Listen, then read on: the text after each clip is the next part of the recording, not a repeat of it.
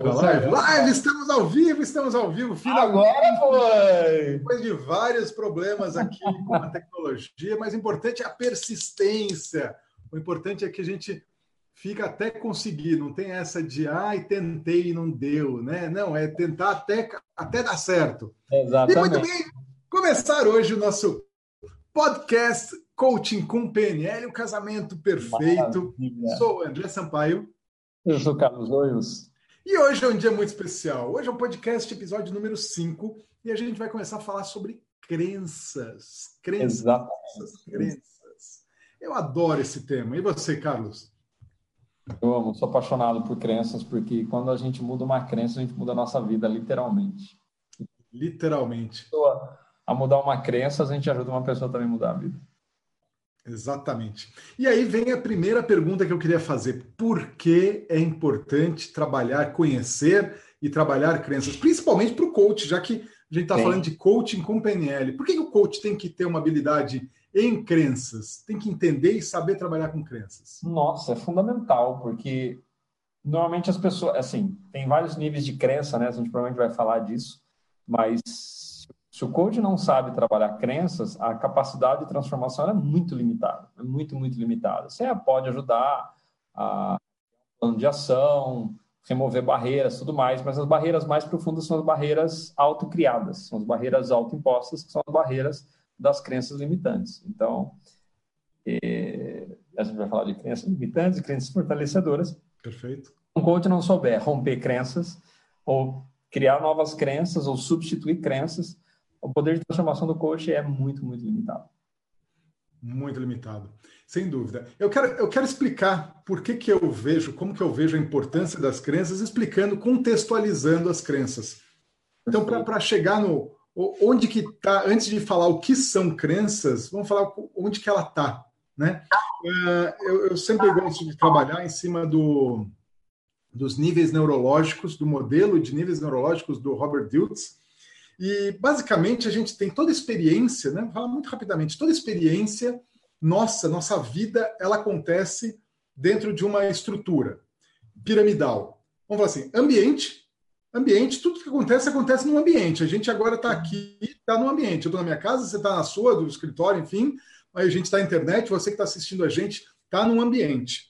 E dentro de cada ambiente a gente tem certos comportamentos, né? Ações, se mexe, se movimenta, fala coisas, enfim, tem comportamentos. Agora, esses comportamentos não são desordenados. Normalmente a gente tem comportamentos ordena coordenados, que são uh, uh, determinados por determinadas habilidades. Então, ora, eu estou agora tendo comportamentos, eu estou dentro desse ambiente tendo comportamento, eu estou falando, eu estou ensinando, eu estou batendo papo, eu estou fazendo, gravando podcast, estou trabalhando. Mas isso aqui não aconteceu do nada, não é aleatório. Isso aqui eu estou usando minhas habilidades, estou fazendo, fazendo uso das minhas habilidades para ter esses determinados comportamentos. Agora, então, o próximo nível é habilidades e capacidades. E aí, acima disso, vem as crenças e valores, o nível superior. Por que, que eu estou fazendo isso? Né? Então, existem crenças que me permitiram desenvolver essas capacidades e habilidades.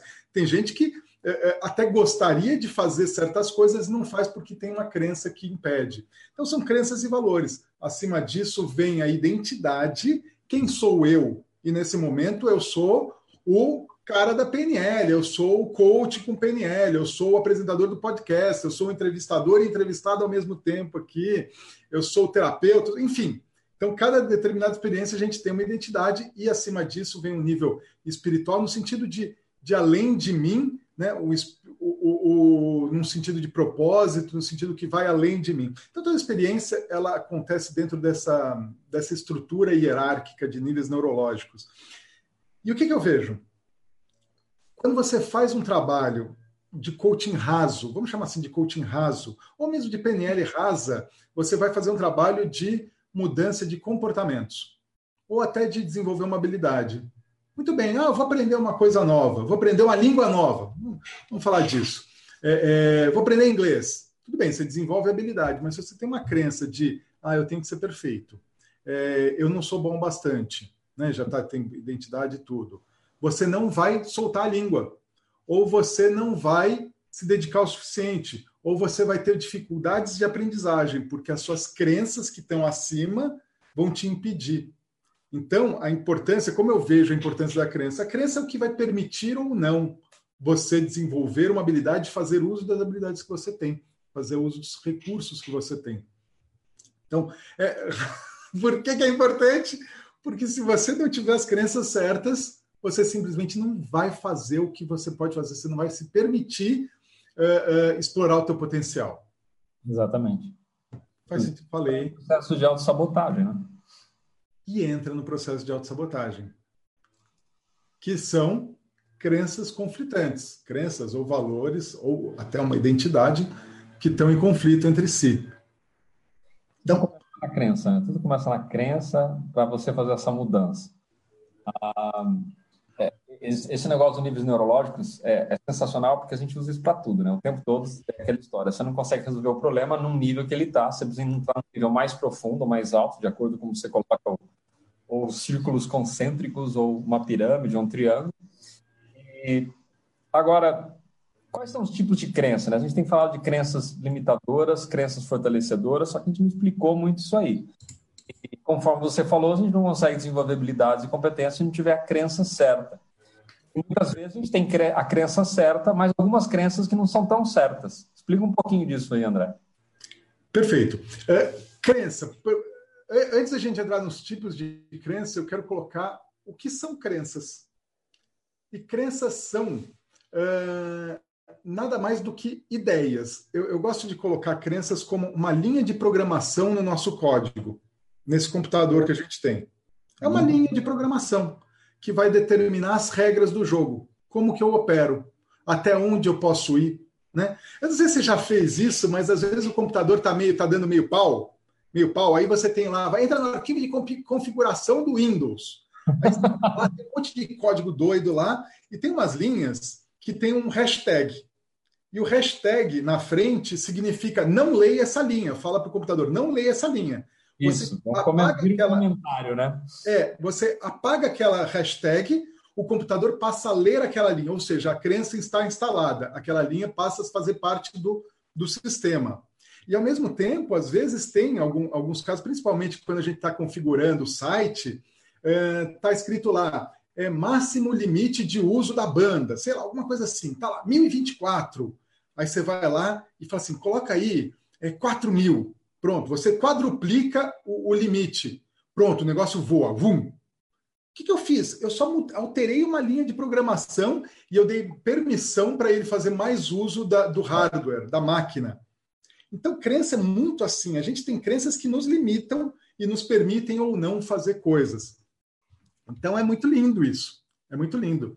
E nossa vida é toda feita de crenças tudo que a gente faz, a nossa realidade, eu acredito que a nossa realidade, ela é construída a partir da nossa percepção, das nossas crenças, dessa programação aqui.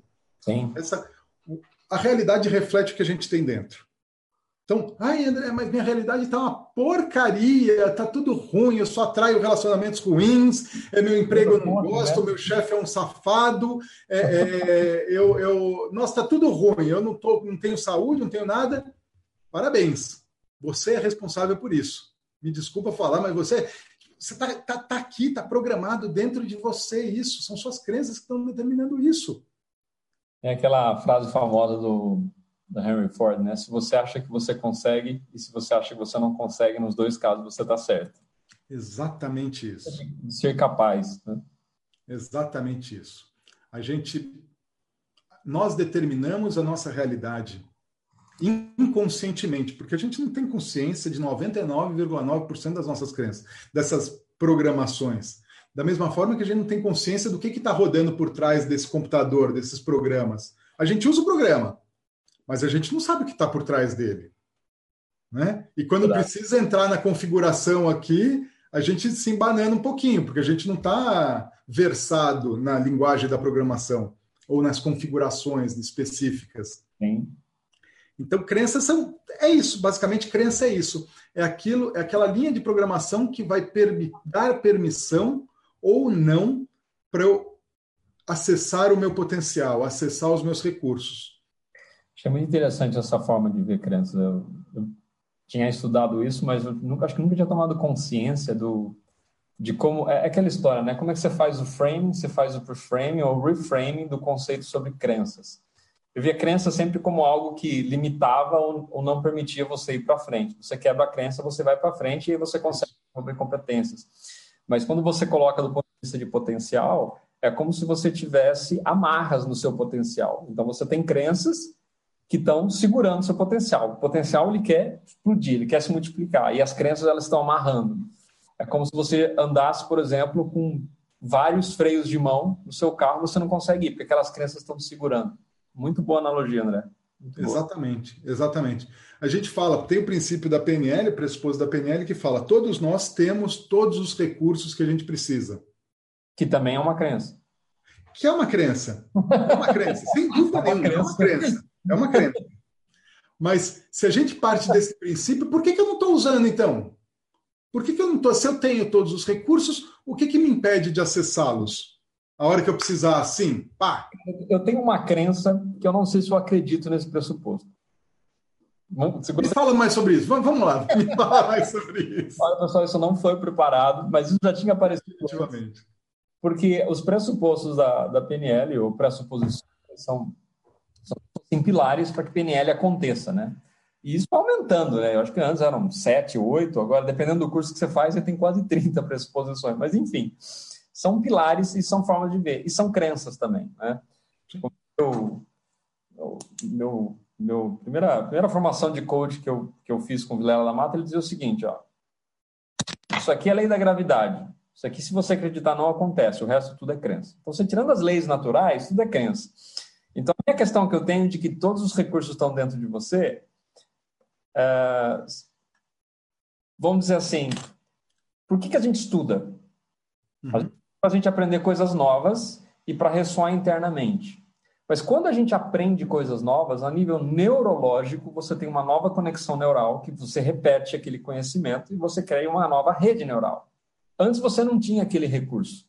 Você tinha o potencial de desenvolver recurso, mas enquanto você não colocar alguma coisa ali dentro, você não traz. Aí o passo atrás, e aí depois eu quero ver a sua percepção em relação a isso, é o teu recurso é você aceitar que você consegue buscar os recursos. Então, nesse sentido, eu entendo que todos os recursos estão dentro de mim. Porque uhum. que eu posso encontrar novas informações, buscar novos recursos, eu consigo mais para frente.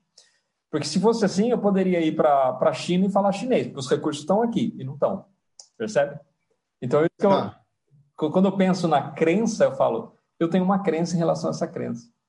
Tá. Quando você falou isso, por que, que a gente estuda? O que, que me veio na mente? A gente estuda para aprender. Eu estudo para aprender alguma coisa. Para relembrar.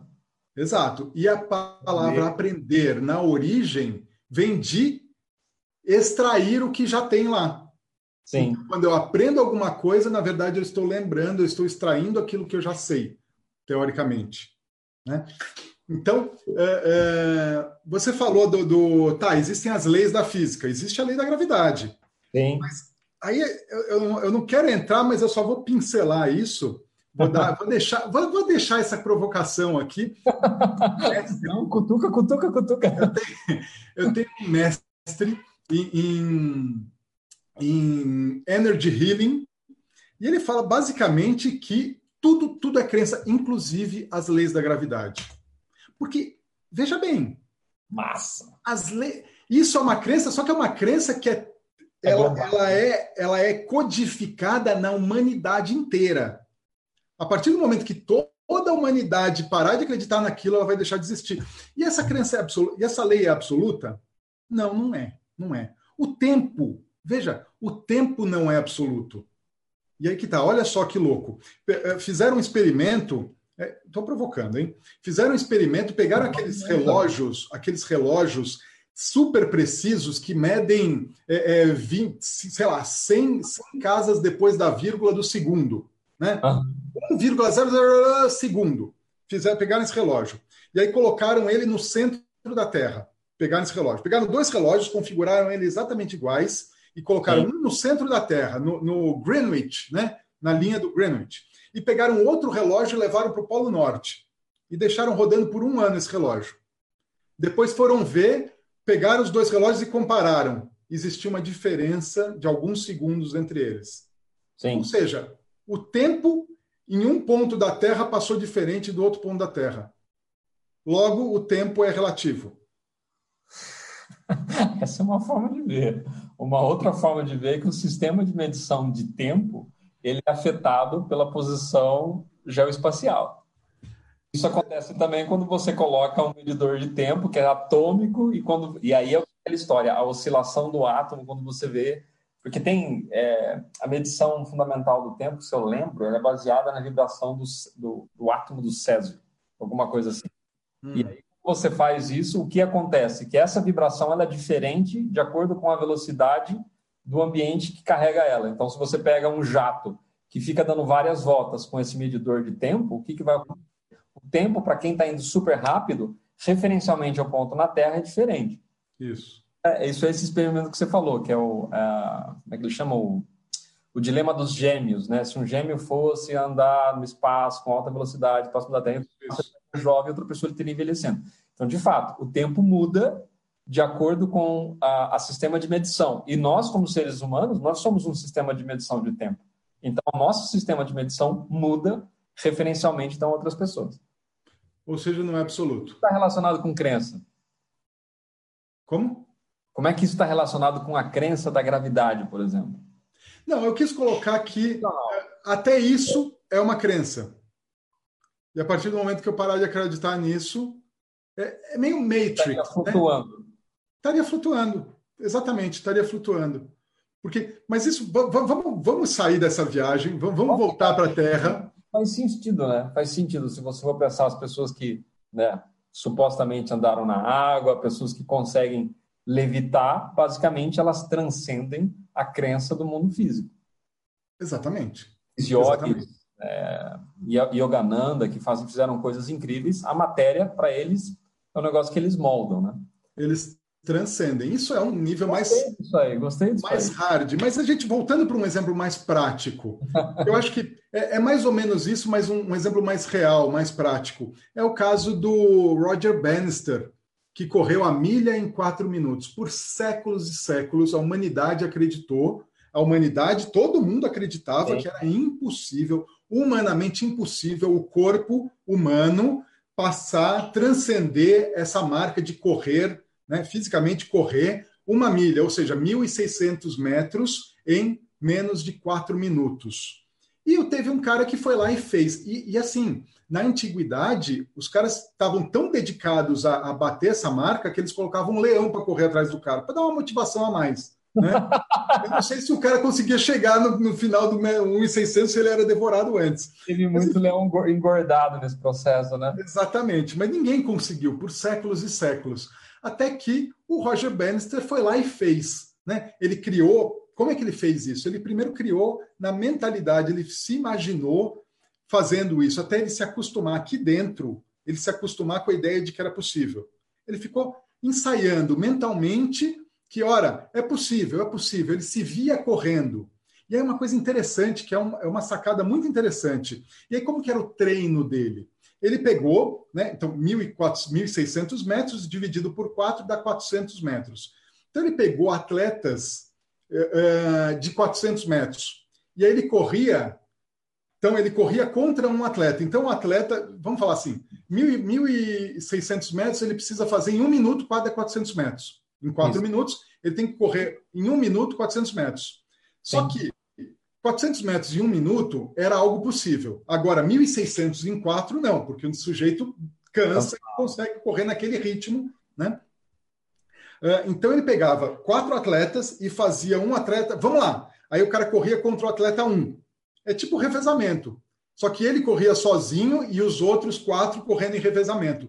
E assim ele ia marcando o passo conforme o outro que estava indo. Batia 400, saía outro correndo e ele tinha que acompanhar o segundo, ia acompanhar o terceiro e acompanhar o quarto.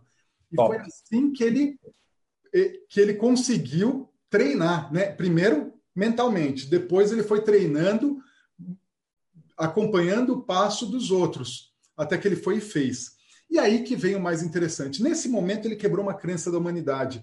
E aí eu falei, ah, a, lei, a, a, gravidade. O dia que alguém. Todo mundo acredita que é impossível. desafiar a gravidade. Até o dia que alguém fizer, né? Quando alguém fizer, você assim, ah, se ele pode, eu também posso. Que foi Na verdade, a gente já viu isso, né?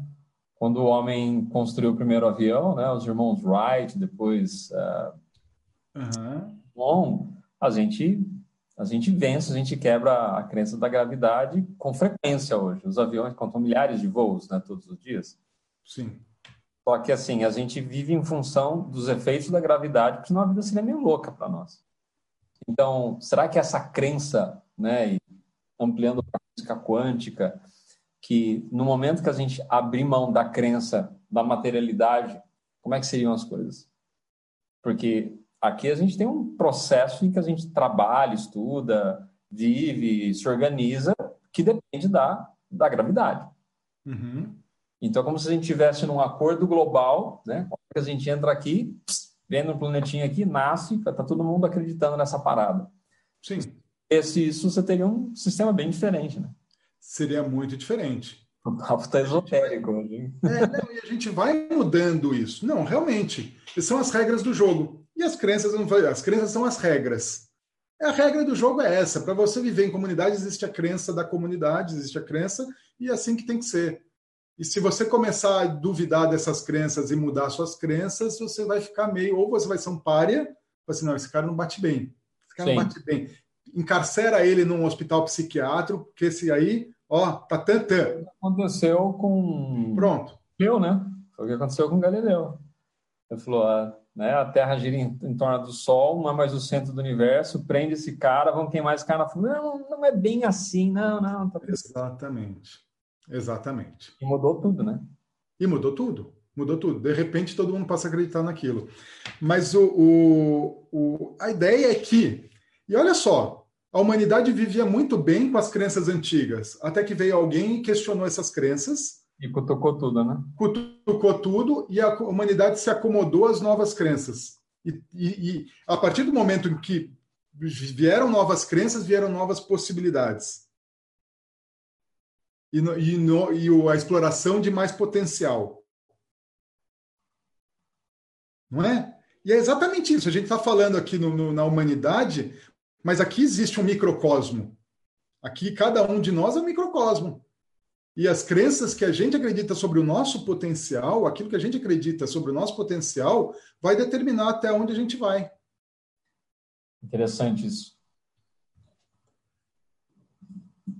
estou pensando aqui como a gente traz isso para questões mais práticas. Eu estou pensando que uma das crenças que eu quebrei, por exemplo, é que eu, eu não ia conseguir ficar sem café da manhã. Hoje eu fico perfeitamente sem café da manhã. Hoje eu faço jejum intermitente com uma certa frequência. E antes eu achava, ah, não, vou passar mal, vou ficar com dor de cabeça. E, e quando você começa a e pelo menos a minha cabeça, né, originalmente de engenheiro, era muito analítica. Primeiro precisa ter uma razão. Aí depois uma razão, uma lógica, uma explicação, o que, que aconteceu? Eu falei, não, basicamente eu preciso simplesmente treinar meu corpo para ficar um período sem comer. Uhum. E aí, hoje, regularmente eu faço isso. Né? Eu, eu não preciso comer. O que eu faço, eu, eu, antes eu estava tomando café à prova de balas, hoje eu tomo chá à prova de balas, né? Porque eu troquei o café pelo chá. E, e me dá um gás total. E eu esqueço que eu não comi. E antes eu ficava com fome. E hoje eu esqueço. Agora que eu vou almoçar, falei, é a primeira refeição do dia. Então, estava tomando consciência do que você estava falando, assim, porque não, para mim, a questão da, da realidade, da existência, ainda que eu, né, eu consiga perceber que é, é aquela o princípio fundamental da física quântica. Quando você observa o mundo, você muda o mundo. Você deixa de observar como se o mundo deixasse de existir. Mas como é, tá todo mundo se observando, o mundo continua existindo como que a gente, entre aspas, concordou que ele é assim. Então, uhum. é, essa, essa questão tem base científica para a gente falar que talvez a lei da gravidade, algum dia, a gente vai, vai conseguir vencer de uma outra forma. Mas, trazendo para o dia a dia, eu comecei a pensar, quais será que são as crenças quando o Sampaio rompeu e hoje ele executa? E eu comecei a prestar atenção em mim.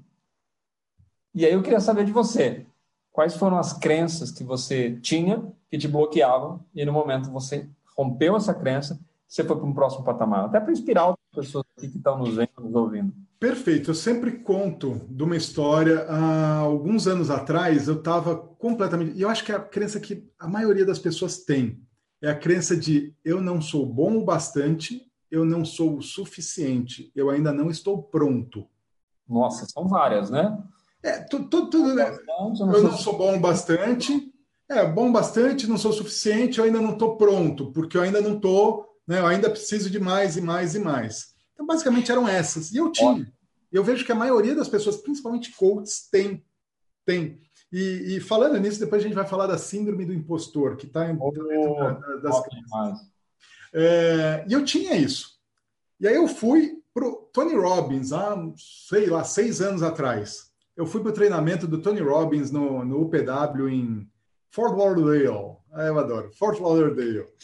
E foi incrível, porque eu voltei de lá, eu destravei essas crenças. Custou 25 mil reais, mas eu destravei essas crenças. Ah, mas tá barato, né? Foi barato. Foi barato. O que você fez depois por conta disso, né? Três meses depois eu tinha feito 130 mil. Se pagou, né? Se pagou. É um Se bom pagou. retorno sobre o investimento. Então, essa é uma forma de ver. Você desbloqueia uma crença, foi uma crença, tipo, eu não estou preparado, eu ainda não sou bom, eu não estou pronto, eu não estou pronto, não estou pronto. E essa crença de eu não estou pronto me impedia de fazer algo, né? De, de começar minha empresa, de verdade, de me lançar, de começar minha empresa, de falar. Sensacional. A hora que eu voltei de lá, isso eu já estava patinando há um ano. Eu estava um ano, vai, não vai, vai, não vai. Minha empresa tinha faturado em um ano R$ 1.200 em um ano. Um ano. Um ano de faturamento, de entrada de caixa. Estou falando quanto eu gastei em um ano. Né? Tentando e fazendo cursos e comprando equipamento e programas e, e gastando, né? O quanto você conseguiu vender, né? É, eu consegui vender R$ 1.200 em um ano. Eu voltei de lá, gastei 25 mil, fui para lá, destravei minhas crenças, exatamente essas crenças, voltei, em três meses eu tinha 130 mil na conta. Maravilhoso. E daí, e é isso, o potencial estava lá? Tava. O que, que aconteceu? Ah, eu fui lá e aprendi um monte de coisa. Ele me deu o toque de mágica, né? Ele fez sim, salabim, pim, pim, pim, eu fiquei mais inteligente, mais bonito, mais é, é, é capaz. Não, o potencial já estava dentro de mim. O, o meu conhecimento estava lá, não mudou. Eu não fiz um curso novo, eu não fiz nada novo. Eu só peguei aquilo que eu tinha e pus para fora. E aí Mas eu comecei a fazer. Uma coisa que você não sabia que estava te travando. E aí, quando você destravou, você foi para frente. Exatamente. E o que estava me travando era exatamente essa crença que me impedia de fazer. Você falou uma coisa que. Outras tive, eu tive que superar outras depois no processo, mas esse foi um, um grande gatilho que estava me segurando. É aquela história do, do cavalo, um cavalo alazão preso por um fio de cabelo. Né? Ele estava lá, ponto de bala para sair no pinote, mas estava preso. Aí foi lá, cortou o fio, foi embora. foi embora. Só que você entrou em ação também, né? Isso é algo muito interessante porque as pessoas, elas, elas às vezes elas acham que o conhecimento é suficiente para fazer a mudança acontecer. E, e, eu quero trazer isso atrelado ao retorno sobre investimento, né? As pessoas, elas normalmente elas pensam, ah, isso é barato, isso é caro. Se tiver retorno sobre investimento, é relevante o preço. E eu tinha essa crença antes que eu entendia o que, que valia o que, que não valia. Eu, eu, eu precificar com o conteúdo, a informação que tinha, uh, por si só, um curso, um treinamento. Hoje, o que eu penso é o seguinte, tá, se envia 25 mil reais no negócio, será que vale? Cara, quanto que é o retorno que isso pode dar na sua vida pessoal, na vida profissional? Uhum. Hoje a minha forma de pensar mudou completamente, porque a minha crença sobre investimento mudou. Eu não penso no investimento pontual, eu falo, quanto que isso vai me potencializar daqui para frente? E a hora que eu mudei essa chave, eu comecei a investir pesadamente em minha empresa, nossa empresa decolou e foi para um outro patamar absurdo. Dobrei meu ticket médio, continuo subindo, porque é, é, é o que você trabalha internamente e você coloca em ação. Então, isso é uma crença que muito empreendedor tem uma crença que muito líder tem. E, e eu acho que os empreendedores e empresários têm até menos essa crença, mas quem não conseguiu decolar é porque tem essa crença. Agora, onde eu vejo essa crença ainda pior ainda são crenças de pessoas que seguem uma carreira como funcionário. Eles não conseguem perceber, são raríssimas pessoas que conseguem perceber o poder, o valor do desenvolvimento pessoal para ter um retorno sobre investimento. A pessoa fala, ah, isso está muito caro, com isso eu compro uma televisão, porque ela pensa num negócio que é tangível, mas ela não consegue ver o valor da transformação. Pô, se você, você pode ser promovido no resto da sua vida, quanto mais você vai ganhar em relação a isso? As pessoas se travam de uma maneira assim brutal em relação a isso. Uhum. Isso aqui, é, é... eu acho que nesse, nesse, nesse ponto, nesse aspecto, entram os valores. Porque quando você falou, tá bom, para o empregado, para o empregado funcionário, talvez o valor dele seja mais estabilidade, tranquilidade, segurança. Não preciso desenvolver, não preciso gastar meu dinheiro. E aí a crença é, tá, isso não vai me dar mais segurança, mais estabilidade.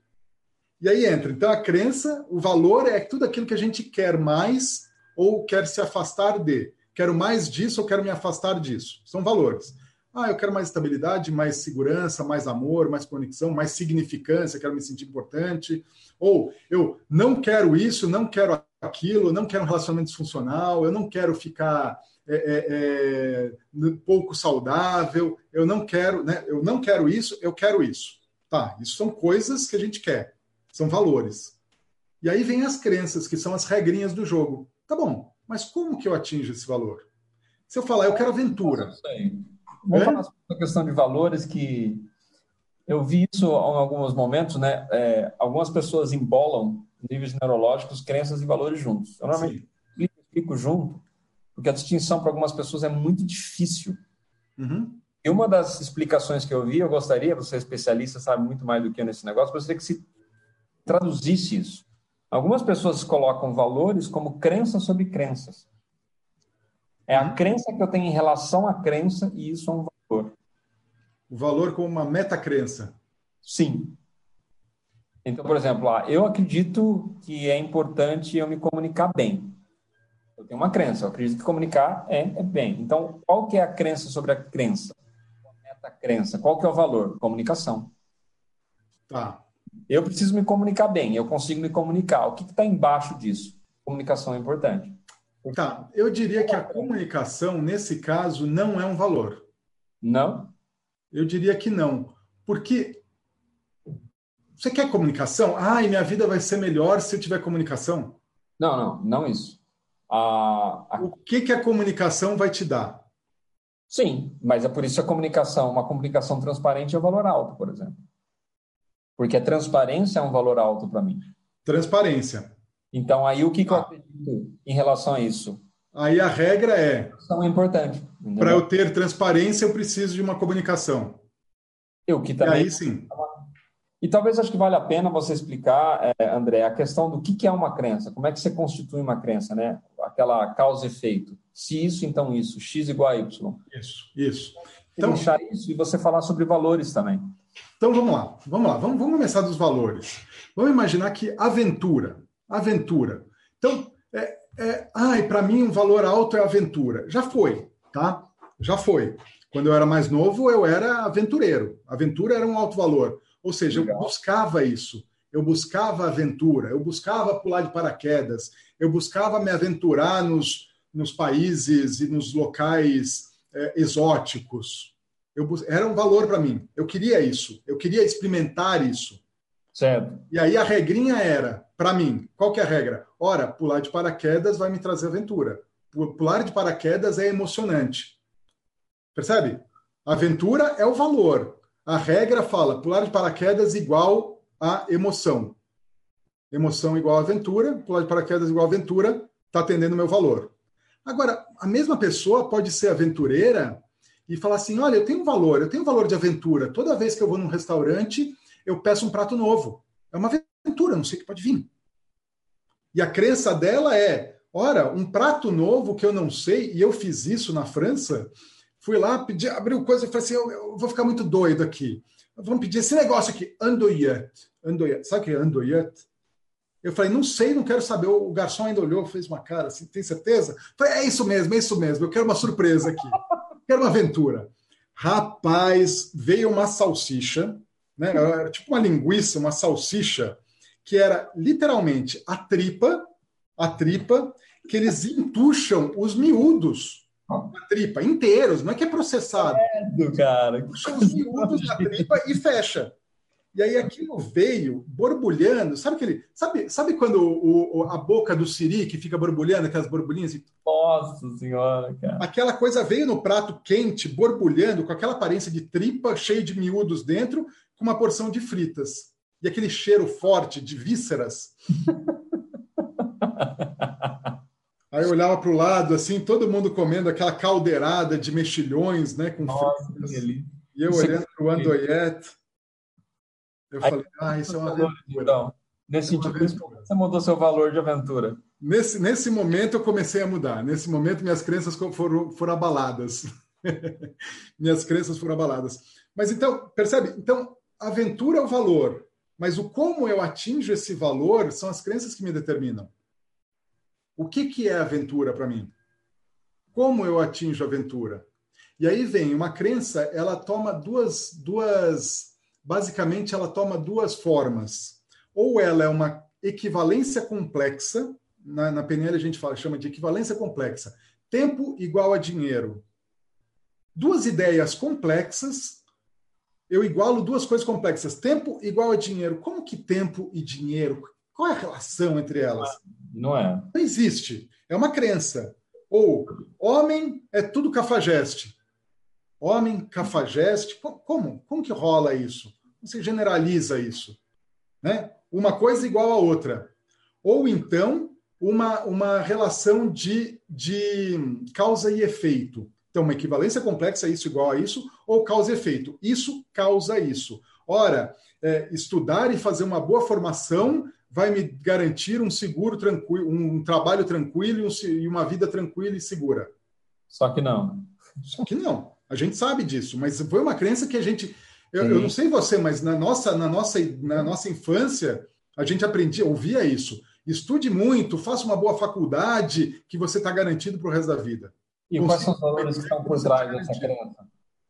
Tá por podem, podem estar vários. Sucesso, é estabilidade, segurança.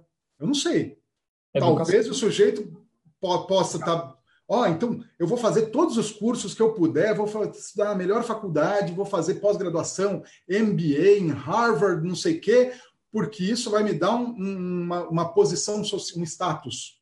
Mas aí vamos, vamos tranchar esse, esse negócio. Quando a, quando a criança está tá crescendo, adolescente, a gente aprende, olha, estudar, você precisa estudar, estudar é importante, porque você vai ter uma formação.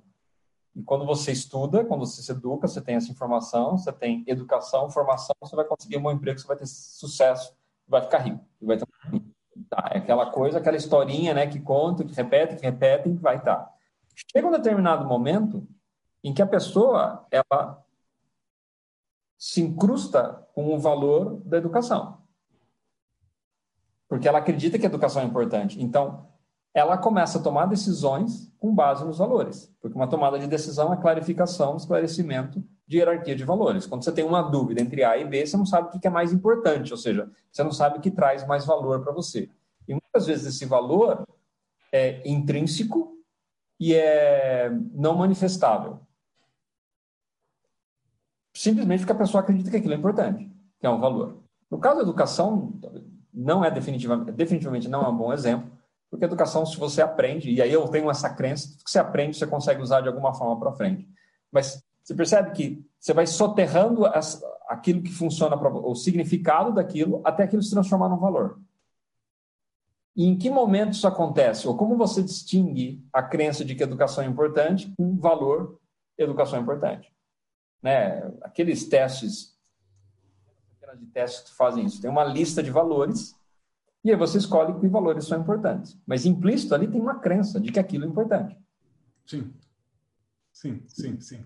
É bom você ter falado desses testes que tem uma lista de valores, você vai circula o teste assim, ai, esse valor eu tenho, esse integridade, oh, vou riscar a integridade, porque eu acho bonito integridade, eu acho Isso. que precisa ter integridade, né? Isso.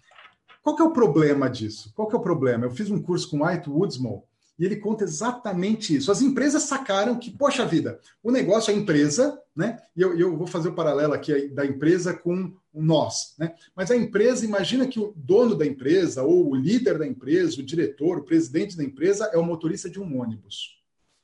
E os funcionários da empresa são os, os passageiros do ônibus. Tá? Então imagina que a empresa, o, o motorista tem, tem um determinado valor. Olha, nós queremos chegar em tal lugar, tem uma visão, e essa visão né, tem valores. Olha, eu quero chegar em tal lugar, mas isso precisa ter isso, isso, integridade, é, é suporte ao cliente, tem que um senso de contribuição, né? Ou não, ah, eu quero chegar aqui, o importante é lucro e o resto que se dane. Eu quero lucro a qualquer custo. Muito bem. O, o, o motorista tem um certo valor e ele vai fazer um caminho. Aí ele para o ônibus e entra uma turma. E aí essa turma fala assim: não, não, vem, vira para a direita. E aí tem outra turma que, não, não, vira para a esquerda. E aí ele anda mais, ele vai, e aí chega lá e fala assim: não, não, volta. Tem uma galera gritando, volta, a outra não, vai, e a outra não, para aqui, que a gente tem que parar e tudo. E a empresa zoa tudo, porque as empresas acontecem isso, porque os valores estão conflitantes. Então, quando os valores estão conflitantes, não, eu quero lucro. Não, não, eu não quero lucro. Eu quero que o mais importante, acima do lucro está a contribuição. Não, não, acima do lucro e da contribuição está a harmonia no ambiente de trabalho. Não, não, mais importante é a inovação. E aí as, as pessoas começam a discutir, começam a brigar. Então, o White Woodsman fala assim: o segredo está em colocar as pessoas certas dentro do ônibus. Em colocar as pessoas que tenham os mesmos valores, que estejam alinhadas em valores. Muito bem, fizeram isso. Começaram a fazer esses testes e buscar as pessoas que têm os mesmos valores. Então, você fala assim: então, fazia o teste, fala assim, oh, as pessoas têm esses valores, beleza. Só que no dia a dia, na hora que o bicho pega, na hora da tomada de decisão, as pessoas não agiam de acordo com os valores que elas colocaram. E eles começaram a coçar a cabeça e falaram assim: é, o que está acontecendo aqui? Mas essa pessoa, tinha, olha aqui o relatório dela, ela fez o exercício aqui, então, deu os valores, como é que ela está agindo de forma diferente? Ela escolheu o que achou bonito, né? Exatamente isso. Exatamente isso. A hora que a gente põe o consciente e fala assim, não, eu não quero, não, esse não, esse não, né? Eu quero esse. Nossa, eu se eu colocar esse, o que, que vão pensar de mim, né? Entra o racional, entra, e às vezes não é nem por mal, às vezes é o, a autoimagem idealizada. A autoimagem idealizada. Não, eu sou um cara muito preocupado com a minha saúde. Você vai ver o cara tá sedentário, bebe feito um cavalo, um cachorro, come feito um porco, né? Usa, usa um monte de medicamento para dormir, para acordar, para ir no banheiro, para ficar. Tipo, ele se zoa inteiro e fala que não, meu valor. E não é por mal, e não é mentira. Ele acredita, ele tem uma autoimagem que não é, não é o que está programado dentro dele. Isso, é, isso, é muito comum, né? Quando eu faço essa hierarquia, eu, eu defino prioridades, né? Não, que são valores no final das contas? Quais são as áreas da sua vida que são mais e muita gente coloca, né, saúde em primeiro lugar, ou segundo lugar, antes de trabalho. E aí eu, eu falo, tá bom, como é que você demonstra que isso de fato é mais importante? E aí a, o reflexo é o contrário. Agora, muita gente esquece na questão de prioridades, não coloca com saúde. E não está em terceiro lugar. Aí eu falo, legal, onde você está nessa história? E, e aí a pessoa tem essa tomada de consciência, caramba, eu não estou aqui. Porque se você não coloca aí, você se coloca como útil. Então você vai travado por sucesso, pela família, pela independência financeira, por ajudar as pessoas. Mas se você não estiver bem, você não consegue fazer isso. Então, é, para simplificar aí, André, qual a diferença de valores e crenças? Muito bem, então valor é tudo aquilo que a gente quer viver mais, quer experimentar mais. São as coisas que a gente quer ter na vida. Ponto. Você pode associar valores com emoções de alguma forma? Você quer ter experiências de emoções? Sim, felicidade. Sim. Você quer ser mais feliz? Quer ser mais feliz. Felicidade é um valor. Agora, o que é felicidade para mim? Como eu atinjo a felicidade? Como eu vivencio felicidade? Como eu experimento felicidade? Aí entram as crenças. Ora, felicidade para mim é ganhar bem. Felicidade igual a ganhar bem. Olha a equivalência complexa. Perfeito. Felicidade, para mim, é um relacionamento harmonioso. Felicidade igual a um relacionamento harmonioso. Mais uma equivalência. E o que é um relacionamento harmonioso? Ah, um relacionamento harmonioso é sexo selvagem três vezes por semana. Ou não, relacionamento harmonioso é cumplicidade, é amizade, é amor, é carinho. Duas equivalências. Percebe como. Aí, o, como a gente vai atingir os valores é, é determinado pelas nossas crenças você explica os valores com crenças, pelo que eu estou entendendo que você está dizendo. Mas não necessariamente essa pessoa consegue atingir os valores dessa forma. Porque muita gente coloca, por exemplo, saúde como um valor importante e faz outra, ainda que acredite em tudo isso. Você Sim, percebe? mas na verdade não é um valor. Ah, eu, ai, saúde é um valor para mim. Você está vivendo isso? E, e a, a, o que eu quero dar de dica aqui, de dica prática, em vez de ficar falando meus valores são esses, esses e esses, né? Para para senta e para num dia típico ou numa situação no trabalho, quais são os meus valores profissionais? No trabalho, o, o que, que faz você tomar decisão entre um e outro? Na hora do lucro ou uh, uh, atendimento? O que, que você preza? Se você tiver que excluir os dois, ó, ou eu escolho lucro ou eu atendo bem meu cliente. Lembra das decisões que você tomou? Você tem que olhar para trás. Você pra... tem que olhar para trás e ver o teu comportamento. Perfeito. Ah, eu lembro de uma vez que teve uma situação que o cliente estava chateado, não sei o quê, e aí eu mandei ele tomar banho e fiquei com lucro. Ou não, pô, eu lembro de uma vez que o cliente estava chateado e eu abri mão do meu lucro, devolvi o dinheiro, mesmo que não era direito, mas para mim vale mais um cliente satisfeito do que o dinheiro no bolso. Eu sei que eu vou ganhar depois. Percebe? Aí sim eu falei, meu, meu cliente está em primeiro lugar do que o lucro. Ou não, o lucro está em primeiro lugar do que o cliente. É, porque a longo prazo você vai ganhar mais quando você trata bem dos seus clientes. Sim, aí entra as crenças. Tá, então você tem esse, esse exercício, você faz exercício para avaliar o que, que, são seus valores de verdade. Quais são os seus valores reais, não aqueles que você deseja. E qual é o próximo passo para a pessoa mudar a hierarquia de valores? Porque a pessoa ela vai avaliar e fala, na verdade, isso aqui não está me trazendo satisfação, eu estou no piloto automático. Eu estou vivendo numa programação que eu vivi eu vivi sempre assim e eu estou percebendo que esses valores não são o que eu quero para mim daqui para frente. Uhum. A pessoa se reprograma, se recondiciona para mudar a hierarquia de valores. Ah, isso existe uma técnica, existe uma técnica, não vai dar para a gente fazer aqui, não, tranquilo. Né? mas existe uma técnica de mudar. Primeiro, o primeiro passo para mudar uma hierarquia de valores é tomar consciência da hierarquia de valores, é Exato. é identificar a hierarquia. E uma coisa muito comum, com, com que eu já reparei com clientes, é, ah, eu quero mais dinheiro, mas eu não consigo dinheiro, dinheiro não vem, não sei o que, bababá, babá, dinheiro, dinheiro, dinheiro, dinheiro, dinheiro. Então vamos lá, me fala aí. Pensa no contexto profissional, no contexto de trabalho, que afinal de contas é no, no trabalho que a gente vai fazer dinheiro, né? Vamos lá, nos valores. Aí vai fazendo, vai fazendo, vai fazendo. Que, que, cadê dinheiro aí nos 10 primeiros valores? Não, não está aqui.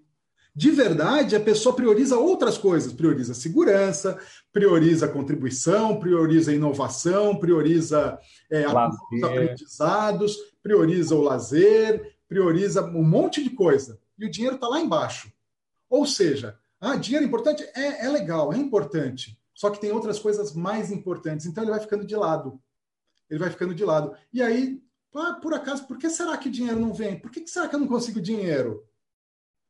Agora, repara que quem tem muito dinheiro, provavelmente o dinheiro está lá em cima da hierarquia, porque ele vai estar tá sempre buscando as oportunidades de ganhar dinheiro. Olha, eu tenho uma oportunidade de ganhar dinheiro ou uma oportunidade de tirar férias. O que, que eu vou fazer? Dane-se as férias, vou pegar dinheiro.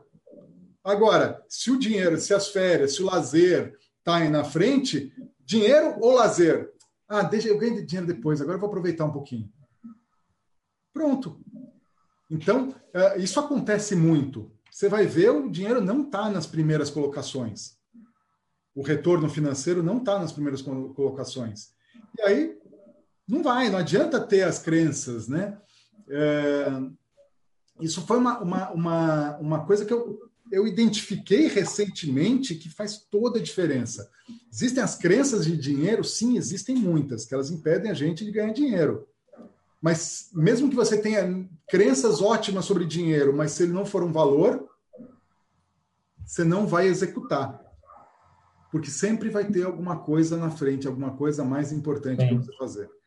Uma abordagem que a gente segue no, dentro do processo de coaching para apoiar as pessoas a mudar as prioridades, mudar a hierarquia de valores, é uma análise de consequências.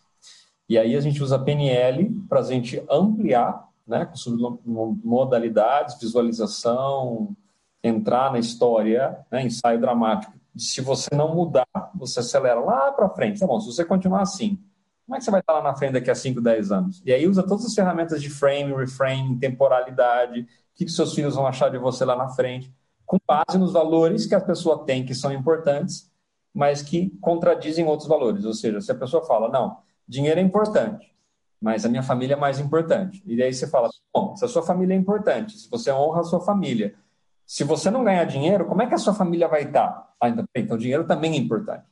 Porque às vezes é aquela história, minha família é importante, dinheiro é importante. E a pessoa se justifica, muitas vezes, para não pagar o preço de aprender a não só ganhar, mas manter o dinheiro. Uhum. Ela acredita, ah, não, família é importante. Então ela gasta todo o dinheiro com a família, mas ela não preserva, não faz um fundo de reserva, não investe. Inclusive, ela prefere dar o dinheiro para a família a curto prazo, mas se esquece da família a médio e longo prazo.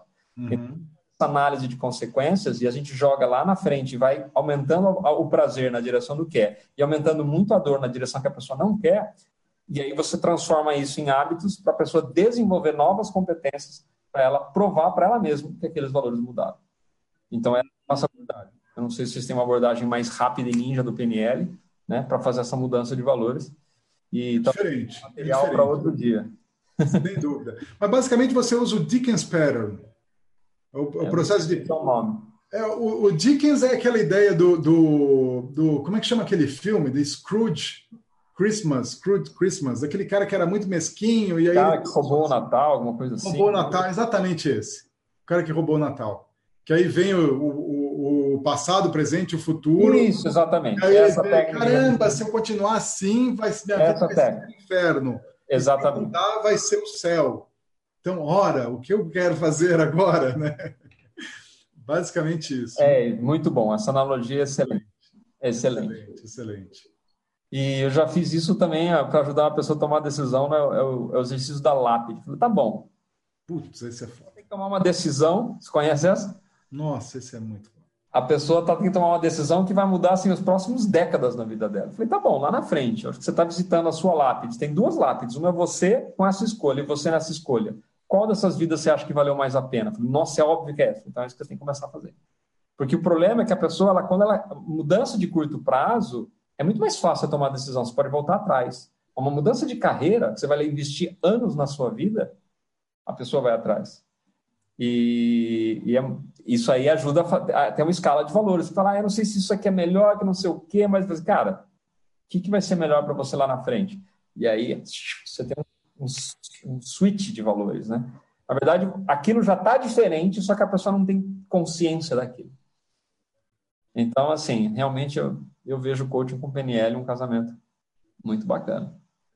Não tem como, não tem como não fazer com PNL. Na, na não, não dá.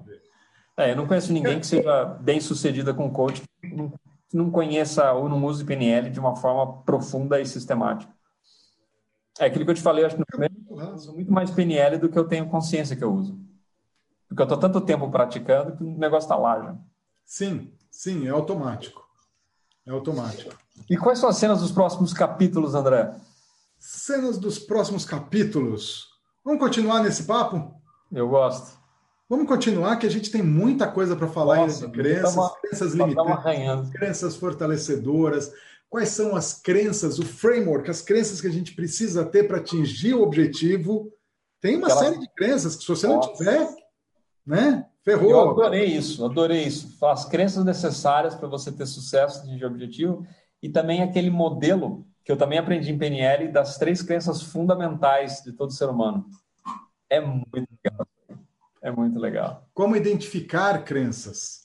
Nossa, como quebrar crenças. Como quebrar. Ih, tem muita coisa para falar. Então, semana que vem, volta no assunto crenças. Muito bom, excelente, excelente. Top demais. Tem perguntas aí da, da sua audiência, André? Deixa eu ver aqui. Uh, não. O pessoal está meio tímido, o pessoal está entrando, está entrando cada vez mais aqui nas lives, mas aí sem comentários. Sem comentários. Maravilha. Então, vamos ficando por aqui. Foi muito bacana. Semana que vem tem mais, mais sobre crenças. Uh, eu vou indicar alguns livros muito bacanas, vou contar algumas histórias. Uh, e vai ser, vai ser show de bola. Carlos, valeu. Valeu, Fábio, que está assistindo ao vivo aqui também, está curtindo. Vou deixar uma, um desafio aqui. Boa. Fazer esses desafios. Você deu um exemplo fantástico, André. É, é, tome consciência das decisões que você tem tomado até o momento. E por que, que você tomou a decisão? Né? Reflita sobre isso. Avalie sua vida e vê onde está tendo resultado, onde você está colocando foco. E aí você vai começar a entender quais são suas prioridades de verdade, quais são seus valores. Então, faça esse exercício, 15 minutos, meia hora, uma hora, faça um retiro no final de semana, mas faça esse exercício para identificar o que de verdade são seus valores. Não aquilo que você acha bonito, que também falou que é, que você precisa fazer. Quais são seus valores de verdade? E para isso o André deu um, deu um roteiro muito bacana. Falei, essas tomadas de decisão que eu fiz no trabalho, tomada de decisão em relação a relacionamentos, tomada de decisão que eu fiz em relação a dinheiro, isso vai mostrar o que, que é realmente importante para você. Se é o, o prazer do curto prazo ou o crescimento a longo prazo. Se é você ter é, satisfação sem se preocupar com o futuro ou você poupar para você garantir o futuro da sua família. Muito bom. O que, que você Adorei acha? o desafio. Adorei o desafio. Eu vou sugerir assim, ó. Vou sugerir. Se coloca como um observador, se coloca Vai. como um crítico, olhando os seus, o seu comportamento no passado, no último, nos últimos seis meses. Olha você nos últimos seis meses como um julgador de uma prova. Aquele sujeito que fica na mesinha olhando lá o, o cara performando. E aí vai, vai escrevendo assim: que, que esse cara aí que está performando aí, que teve esse tipo de comportamento, que crença que ele, que valor que ele está refletindo ao, ao, agir dessa forma? É por que, que ele fez isso, né? Isso. Que valor que foi esse? Ah, lembra aquele dia que ele acordou tarde, chegou tarde no trabalho? Ah, que valor que ele está refletindo? Aquela decisão que ele tomou de ficar mais na balada, ou de não sair para a balada, ou de ir para a balada, ou de gastar numa televisão nova, ou de economizar ou de falar perdão, me perdoa, ou então mandar o outro tomar banho. Que valor que ele está refletindo quando, quando gerou isso? E escreve, né? mas de fora, de fora, olhando de fora, porque comportamento não mente. Né? A gente pode racionalizar as coisas, mas os nossos comportamentos vão refletir as nossas crenças e os nossos valores. E aí, mais um tema para um outro dia, né? Que é dissociação. Essa... Dissociação. Muito legal, muito bom. Top. Perfeito. É isso aí. Então, semana que vem tem mais. Valeu, pessoal. Gratidão aí aos seguidores que estão ao vivo e depois estão assistindo o replay. Coloque os comentários aqui, vai ser um prazer responder e interagir com vocês. Gratidão, André, por criar esse espaço, por ter essa ideia. Está sendo bom demais, estou aprendendo muito contigo aqui. Gratidão. Estamos todos aprendendo e o objetivo é esse, né? Que a gente esteja numa evolução contínua e constante. E não preciso falar que crescimento, contribuição são dois valores fortes para mim, de verdade. É isso aí. Pessoal, valeu. Carlos, valeu. Até semana que vem. Tchau, tchau.